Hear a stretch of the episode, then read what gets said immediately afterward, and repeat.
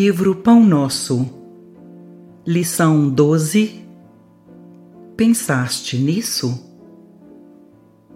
Sabendo que brevemente hei de deixar este meu tabernáculo, segundo que também nosso Senhor Jesus Cristo já mo tem revelado.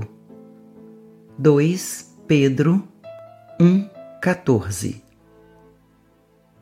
Se muitas vezes grandes vozes do cristianismo se referiram a supostos crimes da carne, é necessário mencionar as fraquezas do eu, as inferioridades do próprio espírito, sem concentrar falsas acusações ao corpo, como se esse representasse o papel de verdugo implacável, separado da alma, que lhe seria, então, prisioneira e vítima. Reparamos que Pedro denominava o organismo como seu tabernáculo.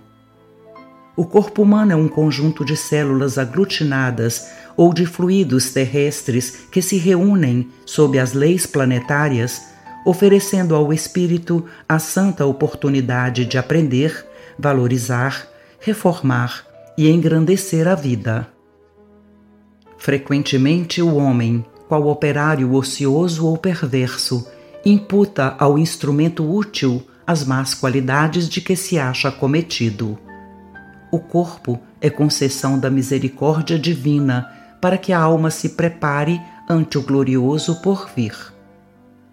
Longe da indébita acusação à carne, reflitamos nos milênios despendidos na formação desse tabernáculo sagrado no campo evolutivo.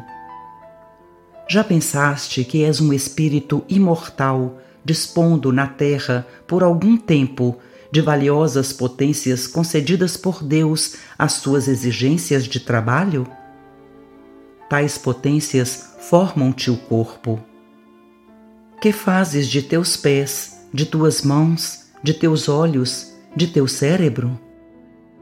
Sabes que esses poderes te foram confiados para honrar o Senhor, iluminando a ti mesmo?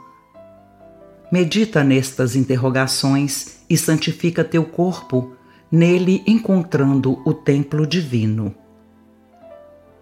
Emanuel